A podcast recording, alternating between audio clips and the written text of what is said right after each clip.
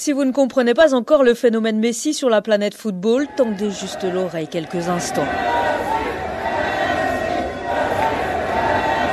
Mais si c'est cela, tout un métro à Doha qui chante à la gloire du petit numéro 10 de l'Albi Céleste, pas seulement des Argentins, mais aussi des Qatariens, des Marocains et même des Français. La Pulga, la puce, incontournable lors de la finale, pierre angulaire du jeu argentin, électrise les fans de football dès qu'il touche le ballon. Et hier soir, il n'a pas fait que rejoindre Maradona dans la légende argentine. Il a écrit un peu plus sa propre histoire. Après quatre Ligues des Champions déjà gagnées, sept ballons d'or, peut-être le huitième en vue, 26 matchs et 2227 minutes de Coupe du Monde jouées, record absolu. Messi, que l'on dit souvent pas assez charismatique pour faire partie des plus grands, moins qu'un Maradona ou un Pelé, a montré que par des dribbles hors du commun et des passes magiques, on pouvait aussi atteindre les étoiles.